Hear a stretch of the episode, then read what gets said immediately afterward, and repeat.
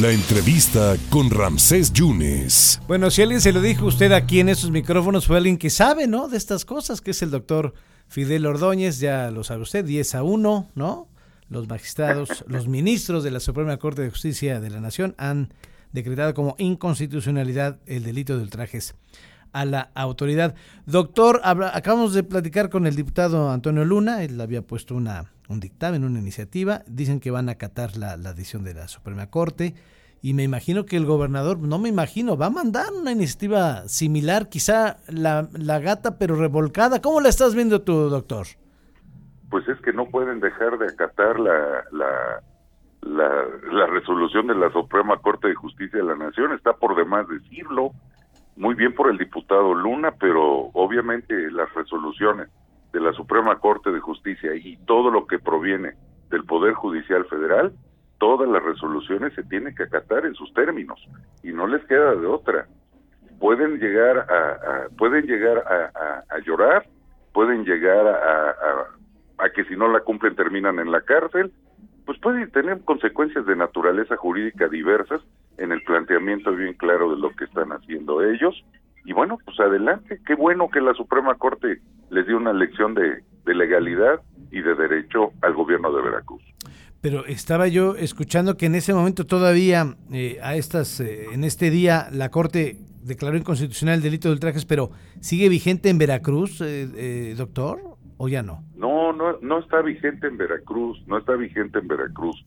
Se declaró la invalidez, la invalidez del procedimiento se declara la invalidez del procedimiento y esto significa que hasta el día de hoy va a llevar una sesión en especial la, la, Suprema Corte, simple y sencillamente para dar los efectos de cómo se va a cumplir esta ejecutoria, ah. de cómo se va a cumplir esta, esta, esto que inclusive hace tesis de jurisprudencia en la interpretación del delito de ultrajes a la autoridad. Y entonces dará la oportunidad para observar tres o cuatro posibilidades. Una es que la Suprema Corte le ordene a la legislatura del Estado de Veracruz que derogue el delito. Dos, que por inválido debe de derogarlo. Dos, que le ordene al Poder Judicial del Estado de Veracruz que ponga en inmediata libertad a los, a los que están sujetos a proceso con motivo del delito de ultrajes a la autoridad. ¿Cuándo sería esto? ¿Cuándo estarían libres, Ricardo, y los 1.300 personas que están detenidas?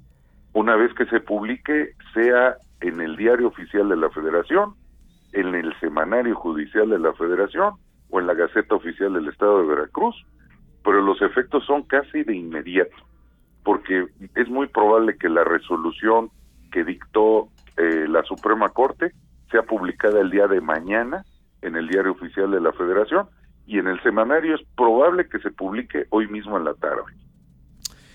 Ultrajes a la autoridad vulnera los derechos de la libertad de expresión, legalidad y los principios de taxatividad.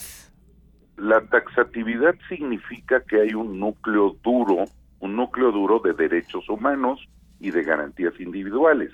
La taxatividad significa que cualquier legislación tiene que estar acorde con lo que establece la Constitución General de la República y los tratados internacionales que en el momento en que un artículo de una ley viola derechos humanos, en ese momento viola el principio de taxatividad, porque no hay un bien constitucionalmente tutelado. Entonces, obviamente, al no estar el bien correcto, debidamente tutelado, pues en ese momento lo que procede es precisamente pues declarar la inconstitucionalidad de este proceso. Eso es lo que lo que se hizo. Y, insisto, el gobernador va a mandar otra iniciativa similar, ¿eh? Eso es lo que dice el gobernador, pero creo que debe entender el señor gobernador que ya no puede estar desgastando aún más su, su, su capital político que está completamente destruido en el día de hoy, porque finalmente tenemos una resolución en el estado de Veracruz con relación a su actuar que dice que es violador de derechos humanos. Y eso deben de estimarlo, deben de considerarlo si va a pretender seguir violando derechos humanos en el estado de Veracruz, porque este es un antecedente y se convierte en un precedente, en un precedente histórico, solamente tenemos resoluciones, para que tengamos una idea en América Latina, solamente tenemos resoluciones, resoluciones con relación a, violación de derechos humanos en Venezuela, en Nicaragua, en Cuba y ahora tenemos en Veracruz. Entonces, eso, eso es un fascismo, un fascismo, un totalitarismo. Entonces, obviamente, debe de pensarlo dos veces antes de volverse a mover en el sentido de pretender mantener esa idea que no, no entendemos, nadie entendemos por qué el empecinamiento, no sabemos qué está ocultando, quién le ha sugerido que cometa esta, este error y que continúe con el mismo error, es un empecinamiento increíble sobre, ya se le dijo que es un delito inconstitucional y la creación de cualquier otro delito pues esa estaba reservada a Justiniano o a Constantino, pero el planteamiento es que de repente un ingeniero dice que puede plantear un proyecto de una de una reforma al Código Penal y que nos va a enseñar a nosotros los abogados cómo hacerlo desde un punto de vista de taxatividad de la ley. Entonces esa parte no la comprendemos y no la terminamos de entender. Doctor, como siempre, muchas gracias por tus atinadísimos comentarios para tu público del 97 del 101.1. Lo dijiste y, y se cumplió. Ahí estamos, cumplimos finalmente. Si hubiera yo comprado un billete de la lotería, me lo hubiera yo sacado. Pero bueno, así son estas cosas, mi querido amigo. Doctor, te mando un abrazo. Gracias. Un fuerte abrazo.